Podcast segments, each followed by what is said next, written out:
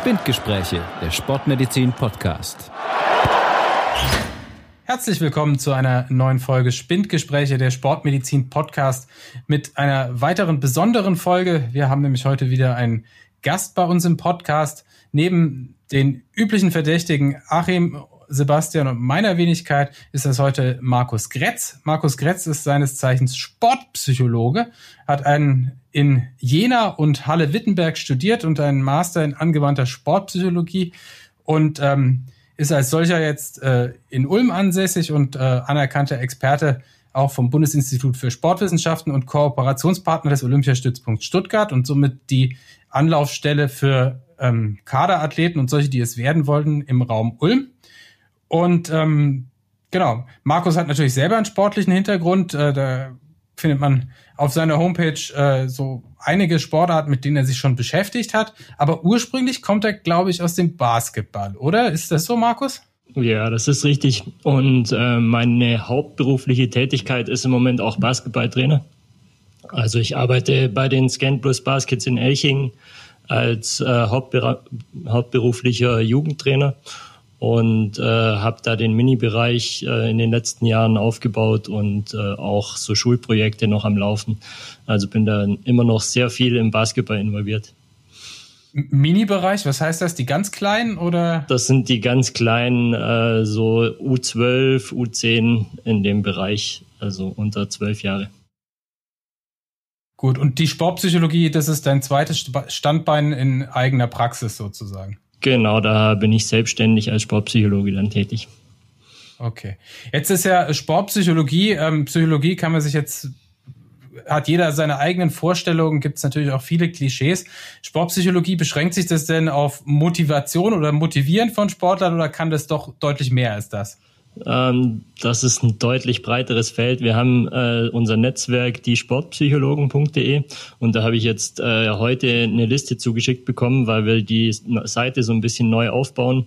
Und da war so eine Liste von 20 Bereichen, äh, wer was alles anbietet. Und äh, das sind wirklich äh, sehr viele Sachen. Also manche Sportpsychologen beschäftigen sich so mit Social Media Gebrauch bei Sportlern. Ähm, aber ja, die meisten bieten so diese Kernthemen an wie Teambuilding, Motivation, äh, mentales Techniktraining, ähm, Stressmanagement-Training und ähm, ein breites Feld sind halt auch die Emotionen im Sport. Und hast du da jetzt ein besonderes Steckenpferd? Ich habe gesehen, du, deine Masterarbeit ging, glaube ich, unter Keep Calm, also ruhig bleiben. Oder mit was hast du dich vor allem beschäftigt? Ja, genau, das war so das Thema von meiner Masterarbeit. Ähm, da ging es eben um die Nervosität bei Freiwürfen im Basketball. Also ich bin bei meiner Sportart, bei meiner Hauptsportart treu geblieben und habe da versucht, äh, mal rauszufinden, ähm, ob das da so einen neuen Ansatz eine Wirkung zeigen könnte, ähm, auch für die Freiwürfe, für die Nervosität bei den Freiwürfen, dass es da die Leistung verbessert, wenn man da mal was anders macht.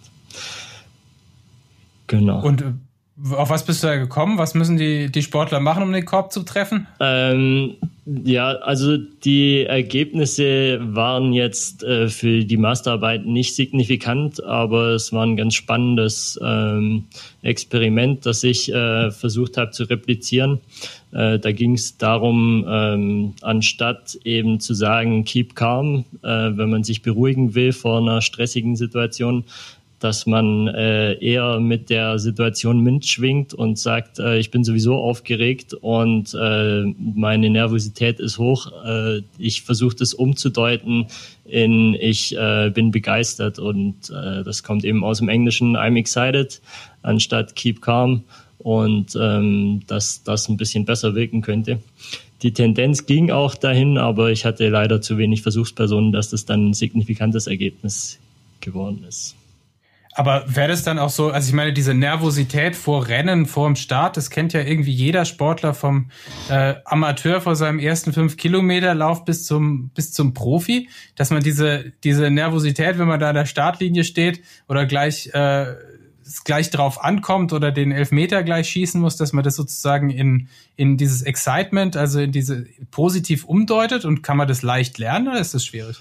Ähm, ja, also in dieser Studie war es so, dass äh, die hatten das mit äh, Prüfungsangst gemacht oder auch so vor, Angst vor Vorträgen. Und ähm, da hat es schon äh, was gebracht, wenn die Leute sich einfach nur diesen Satz gesagt haben, bevor sie in den Vortrag reingegangen sind, haben die sich selbst laut vorgesagt, äh, I'm excited. Und äh, dann wurde das im Nachhinein der Vortrag bewertet von Leuten, die nicht wussten, in welcher Bedingung die dann waren und ähm, hatten dann dadurch eine deutlich bessere Leistung für diesen Vortrag. Also wurden von außen als besser eingeschätzt, weil die äh, sich das vorher gesagt haben. Und äh, das habe ich versucht auf den Sport zu übertragen. Und ähm, ja, also ich denke, es ist deutlich sinnvoller, wenn man da ein bisschen länger dran arbeitet. Und das ist halt auch die Arbeit, die man dann als Sportpsychologe macht, dass man eher versucht, noch den Sportler erstmal darauf vorzubereiten, dass er dann so eine Intervention auch individuell, individuell auf sich anpasst. Also äh, sich selbst äh, ein bisschen besser kennenlernt, bevor er einfach nur so einen Satz sagt und dann funktioniert das schon. Also es ist eine sehr einfache Methode dann. Genau, Achim, du hast eine Frage. Ja, tatsächlich habe ich eine Frage an Markus und zwar, wenn ich mir früher oder auch jetzt, ja jetzt ja nicht mehr, aber früher die Spiele der deutschen Fußballnationalmannschaft oder vom FC Bayern anschaue mit Oliver Kahn als Co-Kommentator, ist es ja per se erstmal großartig, aber er spricht ja dauernd von dem Mentalen und dem Willen. Und der dann der Mannschaft dementsprechend fehlt oder halt nicht fehlt, je nachdem, wie das Spiel ausgeht, ja. Aber was meint er denn da ganz konkret damit und wie kriegt man denn sowas hin? Also vom Oliver Kahn kennt man ja immer sehr emotionale Gesichtsausdrücke und äh, ähnlich äh, Ja, also äh, dass er die Leuten ähm, anschreit und äh, so seinen Emotionen freien Lauf lässt. Und äh, ich glaube, äh, er geht sehr von sich selbst auch aus und äh, fordert das dann von anderen dann auch ein und will, dass die ähnlich emotional auf dem Spielfeld auftreten. Und ähm, die Emotionen sind ja was, was äh, viel im Kopf stattfindet. Und deshalb denke ich, dass äh, er da ein bisschen mehr Emotionen hätte gern bei der Fußballnationalmannschaft. Aber wird andersrum auch ein Schuh draus? Also man kann ja auch das Gegenbeispiel zu Oliver Kahn nehmen, vielleicht Mesut Özil, wo man immer gesagt hat, der schleicht über Platz. Ist der dann gleichzeitig auch bloß, weil er seine Emotionen nicht rauslässt, weniger willensstark? Ja, Gibt es da irgendwie ich, Daten? Mm, Daten kenne ich jetzt dazu nicht, aber ich denke, das ist sehr individuell. Also da ist jeder von seiner Persönlichkeit ganz unterschiedlich geprägt und das äh, zieht sich halt über das ganze Leben. Leute, die äh, immer eher weniger Emotionen zeigen, denen äh, geht's auch besser und die können wahrscheinlich auch eine bessere Leistung bringen, wenn sie weniger Emotionen auf dann auch rauslassen. Und andere brauchen das ein bisschen mehr, die müssen mehr nach außen die Emotionen zeigen. Ähm, da ist wirklich so von Person zu Person gibt's da Riesenunterschiede. Und ähm, das Ziel in der Sportpsychologie ist meistens, dem, mit dem Sportler zusammenzuarbeiten, dass er selber sich äh, kennenlernt und selber weiß, so, was bringt mir am besten was. Also bin ich eher jemand, der Emotionen rauslassen muss oder bin ich eher jemand, der die Emotionen in mir drin halten muss und mit mir selber verarbeiten? Also es ist nicht der eine oder andere Weg prinzipiell der, der überlegene, weil es gibt ja auch ganz, ganz unemotionale Sportler, denen man auch das Leiden nicht ansieht. Es gab ja sogar im Radsport den einen oder anderen, der Schauspielunterricht genommen hat, damit man nicht sieht, wie, wie sehr äh, am Ende er schon ist. Also quasi dieses ganz, äh, dieses Pokerface äh, auch unter Maximallast halten zu können mhm. und Emotionen gar nicht rauszulassen. Das ist, man muss einfach wissen, was man für ein Typ ist sozusagen und dementsprechend agieren. Ja, genau. Aber achtet man da drauf? Also ich meine, Markus, Sebastian, ihr habt ja auch Einblick in so Kadergestaltung von Spielmannschaften. Achtet man dann auch drauf, was, was für einen psychologischen Hintergrund Spieler haben, vom, vom Gefüge, vom Zusammenhalt her? Es geht ja nicht nur, wenn man elf Oliver Kahns hat und es geht wahrscheinlich auch nicht nur, wenn man elf Mesut Özils hat.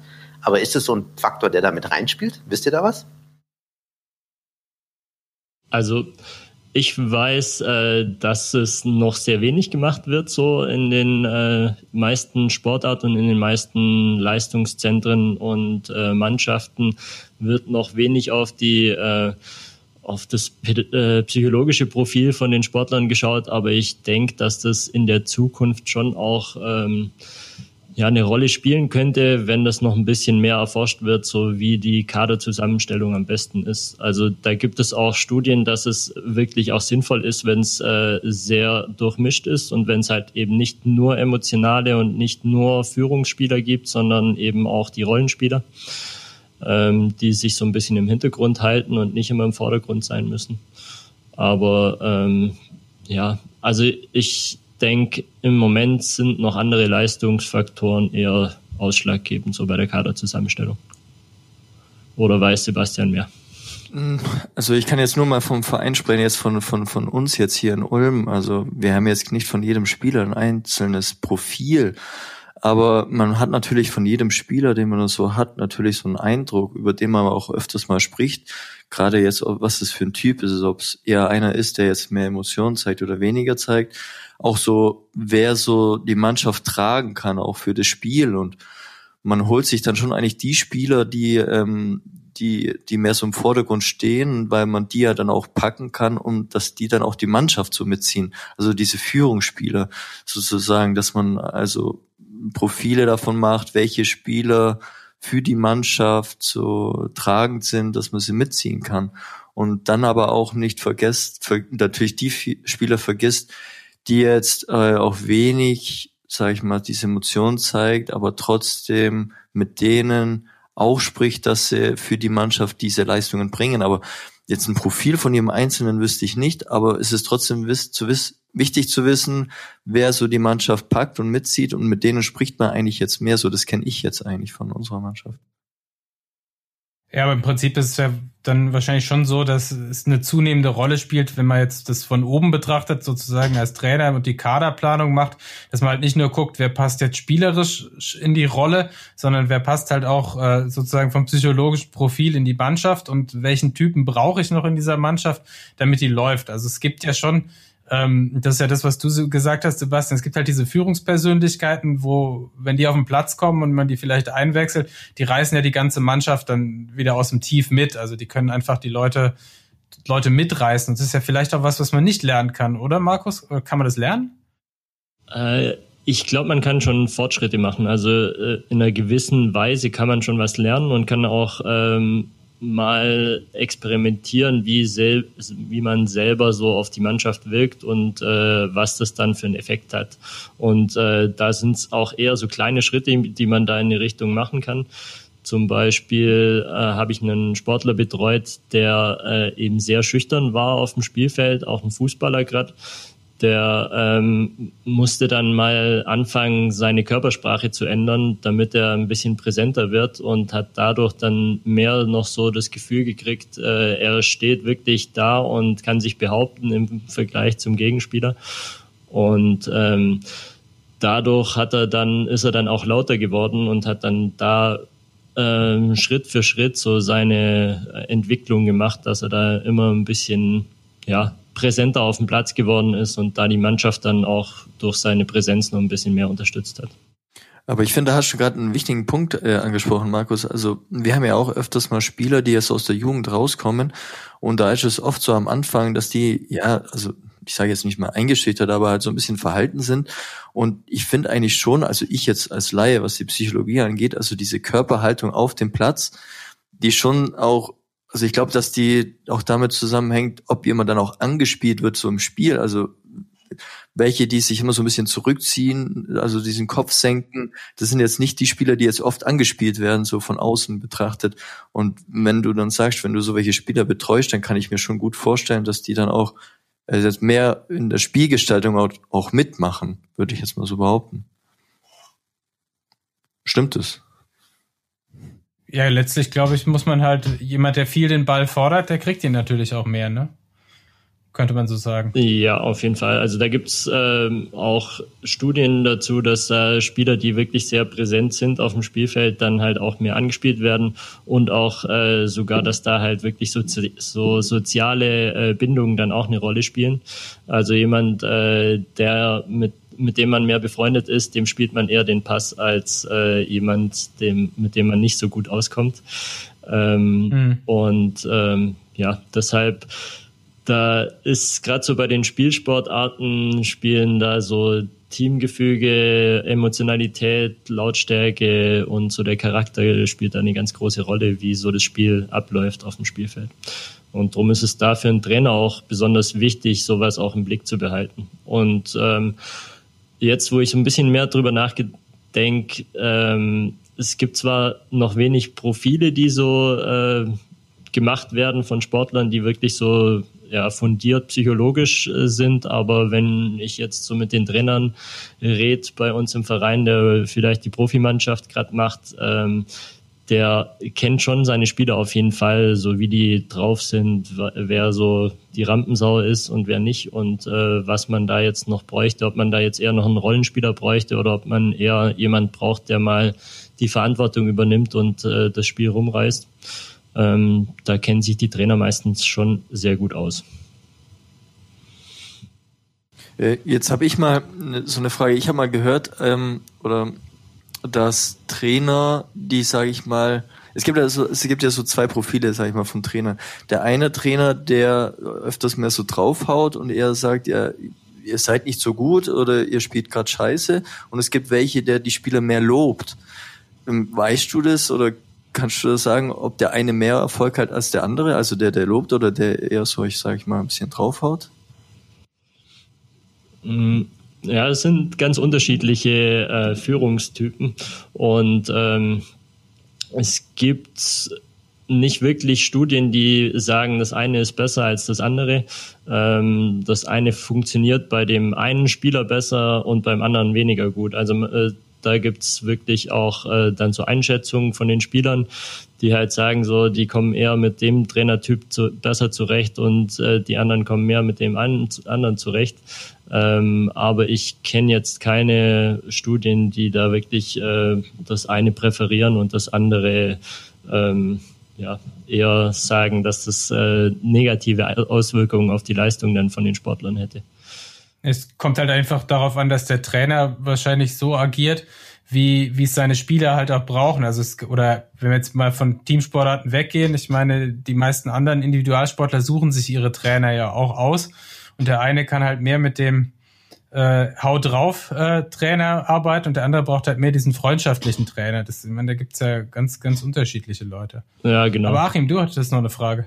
Ja, du hattest gerade das Gespräch ja schon ein bisschen wieder weg vom, vom Teamsporttrainer geführt. Das muss ich, muss ich leider wieder auf den Teamsporttrainer zurückkommen. Bei mich interessiert, äh, Sebastian und ich, wir machen lang, manchmal im Büro ja Giovanni Trappattonis legendäre Wutrede nach. Und es interessiert mich natürlich aus professioneller sportpsychologischer Sicht, war das eigentlich klug von Trapattoni, diese Wutrede zu halten? Bringt sowas was? Könntest du das nochmal kurz nachmachen, damit man sich darunter was vorstellen kann? Nein, aber vielleicht kann man ja technisch was Ausgefeiltes machen und das vielleicht mal reinschneiden im Nachgang. Ja, mach's lieber nach, das ist, glaube ich, erheiternd. Ja, das, ich muss da die richtige Stelle, es muss aus dem, das muss von innen rauskommen, sowas, ja. Das kann man nicht erzwingen. Ja, aber ich glaube, an die Flasche leer erinnern wir uns alle. Oh ja. Ähm, und, ähm, und Strunz natürlich. Und Strunz, was, was erlauben. Ja. Ähm, da, ja, ich weiß gar nicht, wie es danach dann weitergegangen ist. Äh, ich glaube, er ist entlassen worden, aber ich bin mir auch nicht mehr ganz ja. sicher. Müsste man vielleicht mal. Ich schaue mal parallel nach, ja. Die Flasche war halt leer. ähm, ja, also so Wutreden können schon was bewirken, wenn sie auch authentisch sind. Also ich glaube, äh, für die Sportler ist es äh, sehr wichtig, dass sie nicht so einen Schauspieler vor sich haben, der äh, überlegt, was er macht die ganze Zeit und man merkt es ihm an, dass er gar nicht so richtig authentisch ist und dass er nicht mit dabei ist.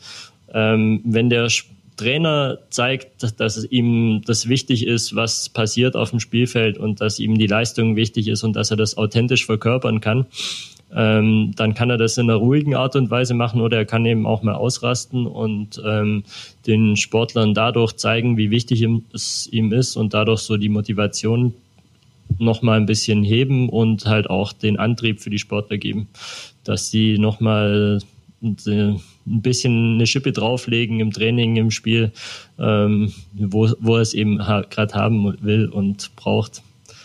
Also die Halbzeitansprache, die muss unbedingt von Herzen kommen, sonst bringt sie gar nichts. Ne?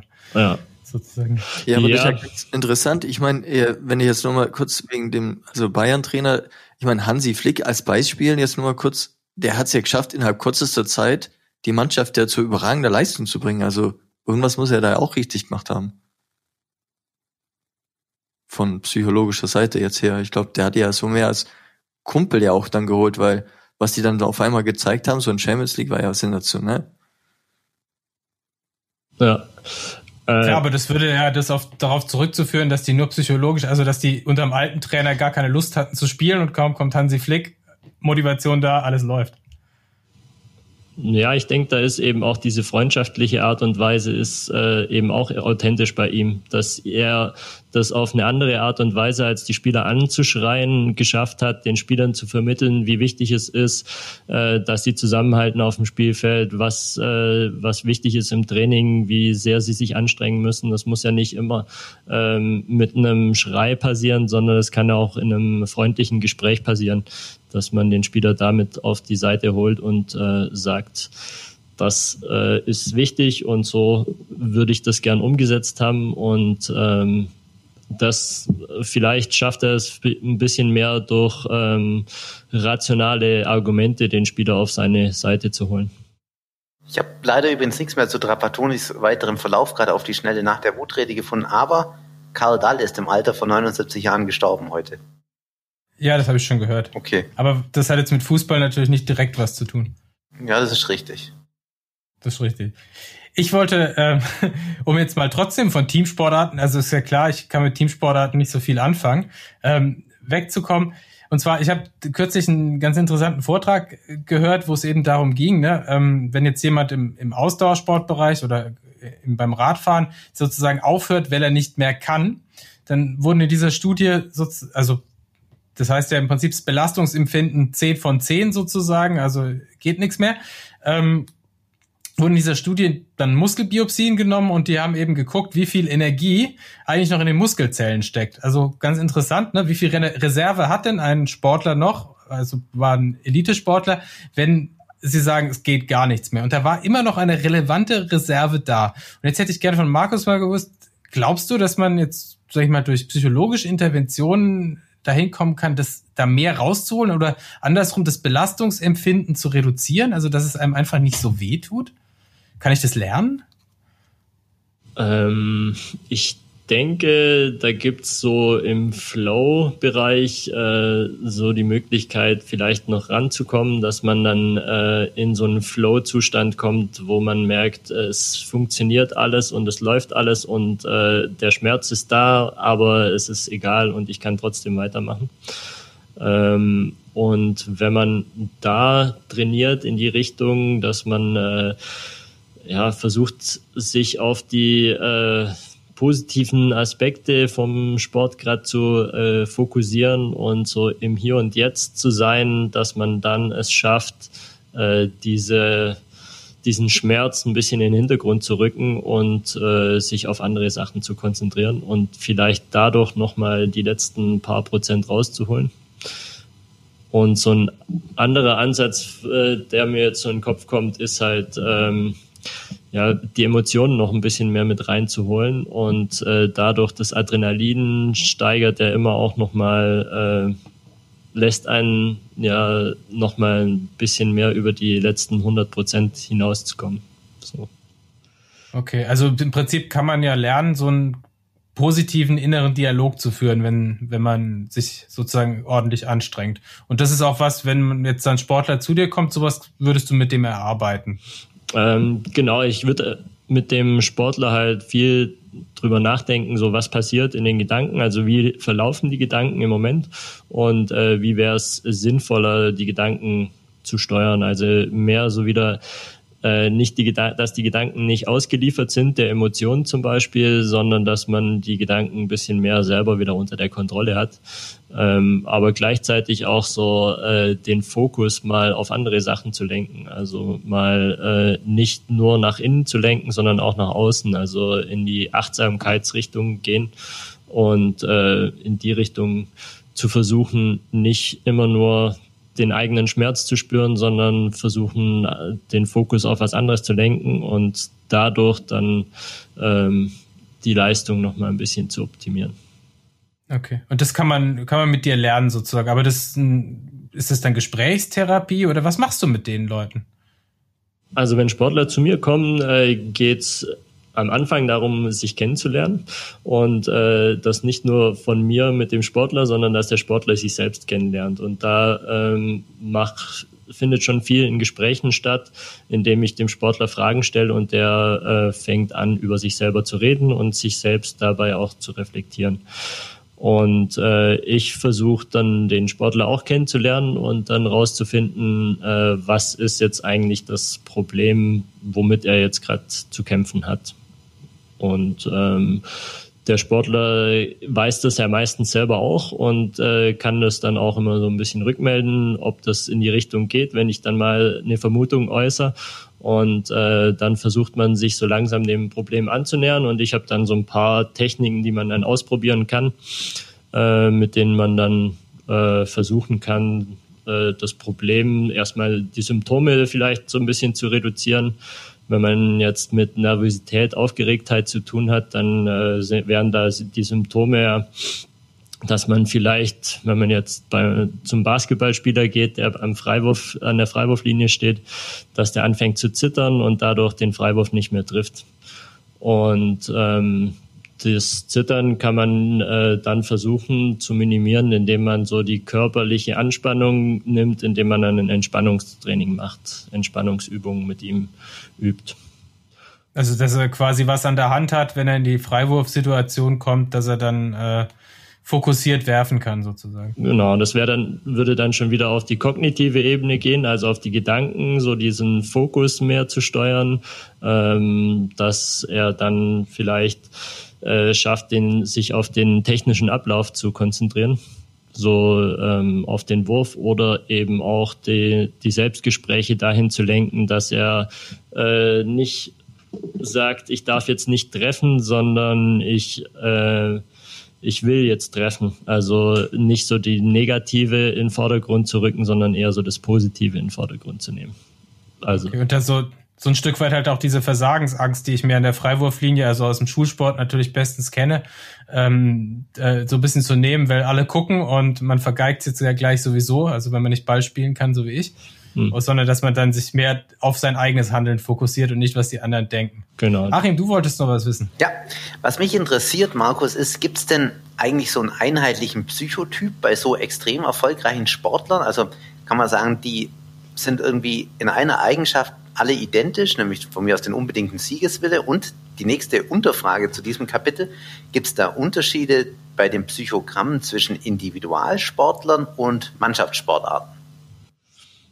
Also Unterschiede gibt es auf jeden Fall, zahlreiche, aber es gibt wahrscheinlich was, was die Sportler verbindet und das ist so ähm, der Leist, die Leistungsmotivation. Also jeder äh, Leistungssportler muss eine gewisse einen gewissen Anteil an Leistungsmotivation haben, um sich äh, jahrelang damit zu beschäftigen, äh, immer erfolgreicher zu werden und immer mehr äh, Leistung zu bringen. Ähm, zwischen Teamsportlern und ähm, Individualsportlern gibt es wahrscheinlich Unterschiede so in, äh, im Durchschnitt.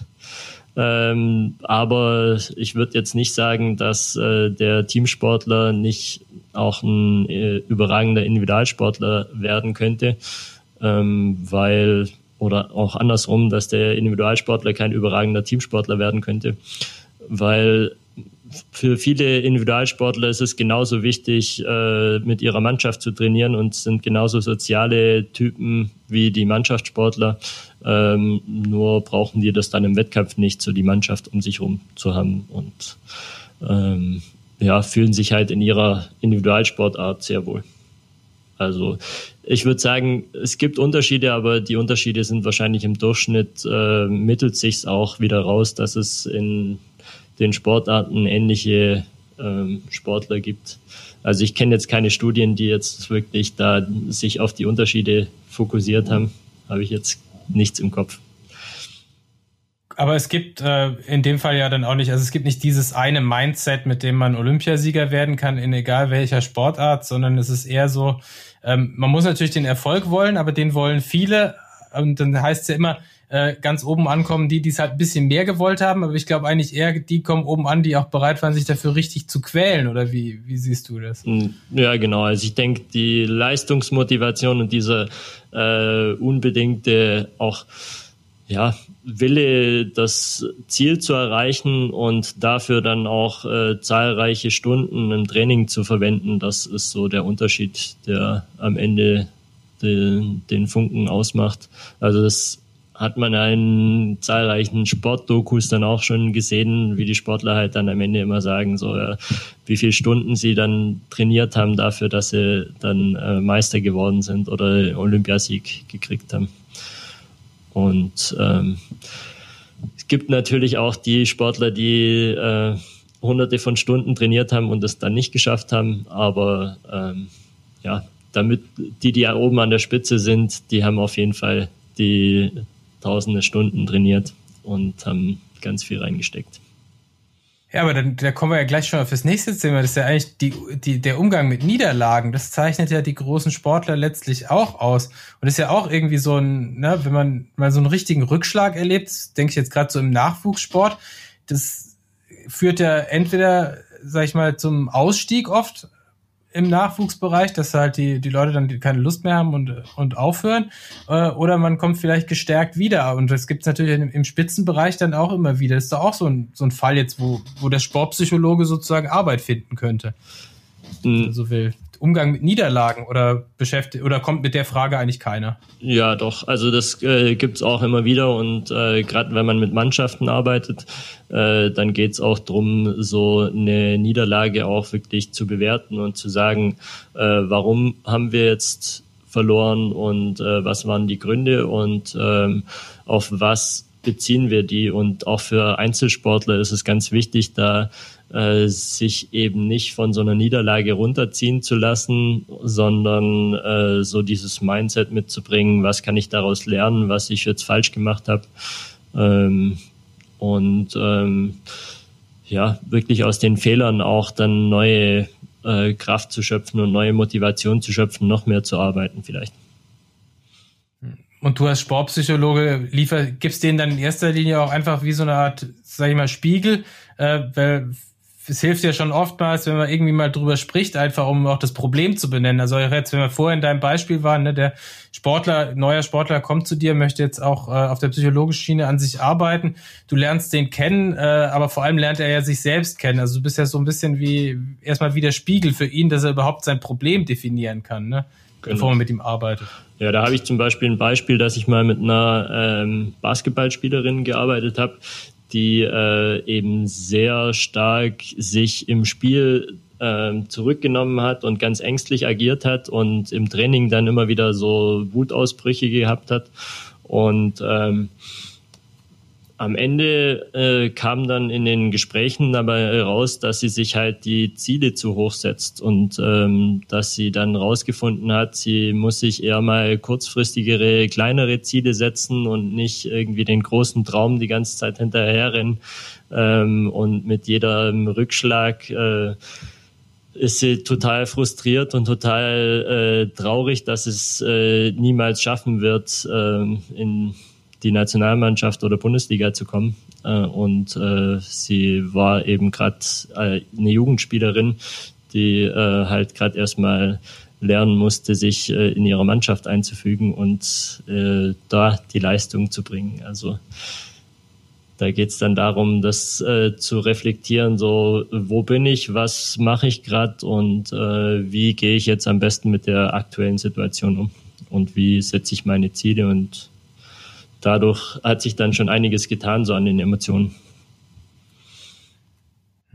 Äh, gerade wenn eben beim Ziele setzen, das ist natürlich auch, also normalerweise sollte der Trainer dann eine Hilfestellung geben, aber wenn der natürlich das nicht tut, dann ist es auch so eine Rolle für den Sportpsychologen, wenn es halt darum geht, sich realistische Zwischenziele zu stecken auf dem Weg zum ganz Großen. Ich meine, wenn die Nachwuchsspielerin nur an den Olympiasieg denkt, wird sie ihn wahrscheinlich nicht erreichen, weil sie muss ja irgendwie mal zwischendrin sich auch an kleineren Zielen messen können. Oder Achim, was meinst? Ja, also eigentlich wollte ich gerade was ganz anderes fragen, aber ja, absolut ja. Wir haben ja schon mal über Ziele im Sport gesprochen. Ja, Folge 2, ich möchte da rückweisen, Sebastian erzählt da großartige Episode mit einer ehemaligen Krebspatientin, ich glaube mittlerweile ist sie geheilt, aber ist ja genau das, was eigentlich der Markus gesagt hat. Aber jetzt mal ganz provokant gefragt, Markus, du hast jetzt viel über Reflexion, über, ja, klang schon über Therapie, Zielsetzung und so weiter geredet. Das ist ja jetzt alles erstmal so, ja, man könnte auch sagen, Psychogelaber, ja. Bringt es denn tatsächlich was? Gibt es denn da Daten dafür, dass man sagen kann, ja, der Sportpsychologe, der hat es mal wirklich was gerissen oder so, ja? Also ist jetzt provokant formuliert, sicher wird es was bringen, aber gibt es da Evidenz? Mm, also ich würde sagen, als Sportpsychologe misst man sich jetzt nicht immer nur an den Erfolgen äh, im Sport, weil die sportlichen Erfolge sind so multifaktoriell bedingt, dass, äh, dass man dann nie rausfiltern kann, wie viel hat jetzt der Sportpsychologe seinen Anteil daran geleistet. Und ähm, Klar kann man sagen, äh, die deutsche Nationalmannschaft ist Europa-Weltmeister äh, geworden, ähm, weil der Hans-Dieter Hermann da als Sportpsychologe mit dabei gewesen ist. Ähm, War der in Russland nicht mehr dabei? Oder jetzt in Spanien gerade eben. Was ist ja. aus den Menschen geworden? Ja, genauso, genauso ist er jetzt halt eben auch in den Phasen mit dabei, wo es eben nicht läuft. Und ähm, deshalb ist es immer schwierig, das so auf die Leistung zurückzuführen. Verstehe, ja. Das ja gut, aber im Spitzensport geht's ja halt um die letzten Prozente letztlich und da spielt dann halt auch äh, Training optimiert, Ernährung optimiert und dann muss halt auch äh, das Mentale irgendwie abgedeckt sein. Ne? Genau.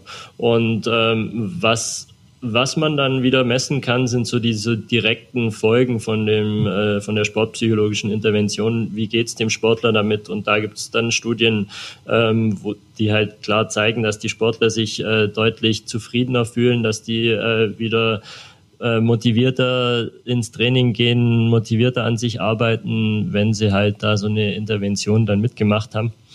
Und ähm, dass es da dann mit mehr Wohlbefinden und mehr, also es geht ja nicht im Sport nur um die Leistung, sondern eben auch, dass der Sportler das langfristig auch macht und nicht für nur ein paar Wochen seine Leistung 100 Prozent bringt, sondern äh, eben auch über Jahre hinweg, wie wir jetzt gerade vorhin schon bemerkt haben, dran bleibt, damit er irgendwann mal an der Weltspitze ist. Und äh, dazu muss man den Sport dann auch äh, lieben und muss halt auch wenn es mal schlecht läuft, dann trotzdem irgendwie am Ball bleiben. Und ähm, sowas schafft man dann schon, wenn man da jemand hat, mit dem man da gezielt dran arbeiten kann.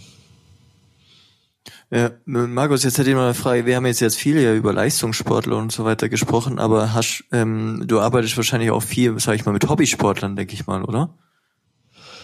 Ja, also so ambitionierten Hobbybereich ähm, arbeite ich auch und da geht's um ähnliche Themen vielleicht manchmal. Äh, manche Sachen kann man ja auch auf den Alltag übertragen. Gerade so mit Zielsetzung, da habt ihr echt eine gute Folge in, gemacht, wo ihr mal aufgezeigt habt, äh, dass man die Ziele nicht äh, ganz hoch setzen sollte, sondern so Stück für Stück sich ranarbeiten sollte und äh, erstmal klein anfängt. Und ähm, sowas lässt sich da äh, aus der Sportpsychologie auch viel im Gesundheits-Hobbybereich dann übertragen.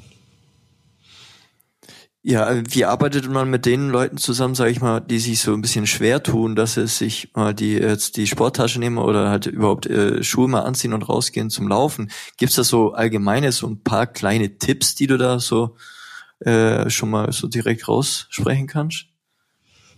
Ähm, also so ein, die, so ein Ratschlag, den ich da immer geben würde für Leute, die sich wirklich schwer tun, ist das Ganze auch verbindlich zu machen und mit jemandem abzusprechen. Also da das Soziale mit ins Boot zu holen. Also ein Mensch ist ja ein soziales Wesen und wenn man sich mit so einem Freund verabredet, äh, zum Joggen zu gehen, dann sagt man weniger ab, als wenn man es äh, immer nur alleine sich vornimmt und äh, dann ist es dann doch ein bisschen schwieriger hochzukommen und selber die Sportschuhe zu packen, als wenn man gesagt hat, ja, um 17 Uhr treffen wir uns äh, draußen und dann laufen wir los. Und ähm, solche Sachen kann man halt dann auch wenn man jetzt niemanden hat, mit dem man es genau zusammen macht, dann kann man das auch mal festschreiben und kann es mal aufschreiben, äh, jemand eine Nachricht schicken. Übrigens, ich gehe jetzt diese Woche dann und dann und dann äh, zum Sport und als Beweis schicke ich dir ein Foto von mir, wenn ich dann beim Sport bin.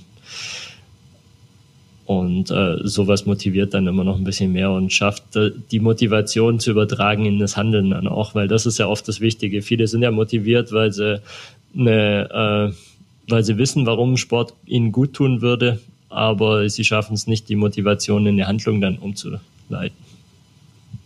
Ich, ich glaube ja, Sport hat ja allgemein so einen positiven Effekt, den man ja auch ähm, meistens ja, also ich kenne es aus meinen Studien, da man, nimmt man natürlich einen Fragebogen, wo man dann sieht, dass die dann äh, sich besser fühlen und motivierter sind.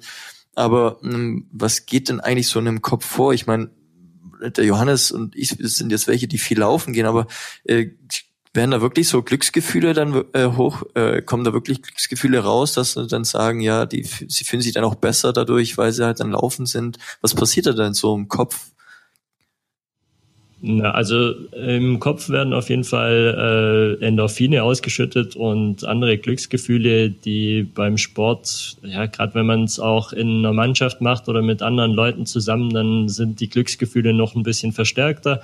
Aber auch so schon, wenn man äh, es geschafft hat, äh, sich aufzuraffen und sich dann mal so richtig erschöpft fühlt nach dem Sport, äh, dann äh, fühlt man sich ja auch gut, indem man es einfach geschafft hat, sich da auch zu überwinden und mal äh, sich vielleicht auch so richtig zu quälen. Danach ist so ein positives Gefühl und auch so dieses Entspannungsgefühl nach dem Sport fühlt sich auch gut an. Ähm, können die meisten Sportler wahrscheinlich äh, ja, bestätigen, dass man da nach dem Sport sich einfach ähm, wohlfühlt und ähm, glücklich darüber ist, dass man das jetzt gemacht hat, dass man rausgegangen ist und nicht auf der Couch sitzen geblieben ist. Okay, und äh, gerade wenn wir jetzt äh, Glücksgefühle am Sport noch haben, ne, äh, wieder natürlich völlig eigennützige Frage.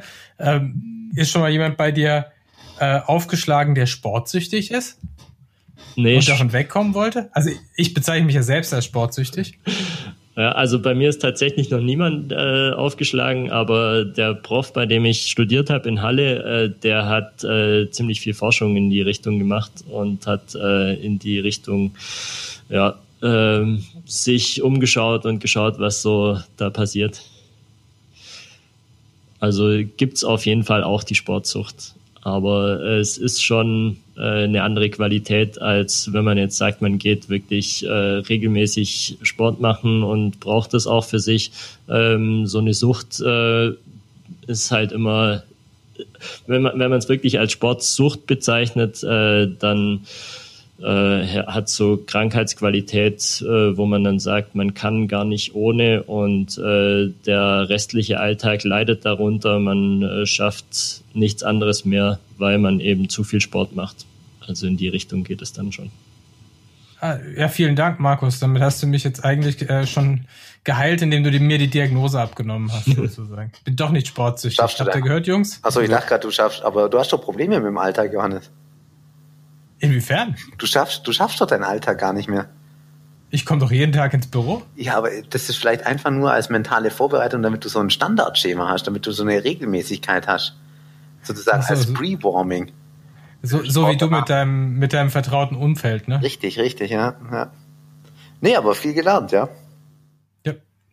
Also, im Prinzip, ich habe im Moment keine Fragen mehr an Markus. Äh, vielen, vielen Dank von meiner Seite. Wie sieht's bei euch aus, Jungs? Also ich hätte noch jede Menge Fragen, aber ich glaube, das ist äh, Episodenfüllen und insofern ist, ich, ja, stimmt. Wäre es vielleicht vernünftig, wenn wir mal nochmal eine Fortsetzung machen, aber ich glaube, das Thema ist endlos diskutierbar. Ich glaube, wir müssen den Markus nochmal einladen. Ja. Ja, kann da gäbe es nämlich noch ne? dieses Thema mentale Repräsentation, von dem ich immer noch nicht genau weiß, was es ist, aber das vertagen wir, glaube ich, lieber. Ja. Ja. ja ich glaube, das würde jetzt auch zu viel äh, Zeit füllen und die Leute wollen äh, ja auch keine so ewig langen Podcasts hören, denke ich. Aber ich bedanke mich auf jeden Fall auch äh, für die Einladung zu dem Gespräch. War wirklich sehr nett mit euch. Vielen Dank, Markus. Ja, war interessant. Kann gerne mal nochmal mit euch äh, über den Sport diskutieren.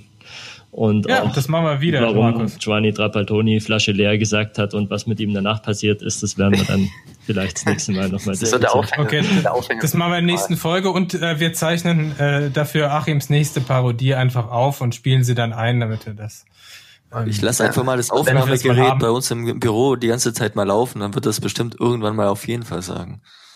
Ja, vielleicht sagen wir dann auch einmal, was erlauben Gräts, ja? Gut, aber Einstieg. Für heute würde ich sagen, Flasche leer. Ähm, zumindest meine ist leer und ich hätte gerne noch was zu trinken. Und äh, vielen Dank, dass ihr dabei wart. Und äh, vielen Dank fürs Zuhören, unseren Zuhörern. Immer dran denken. Wir freuen uns über Bewertungen, Feedback und äh, auch Themenanregungen. Und äh, damit bis zum nächsten Mal. Ciao. Ciao. Ciao.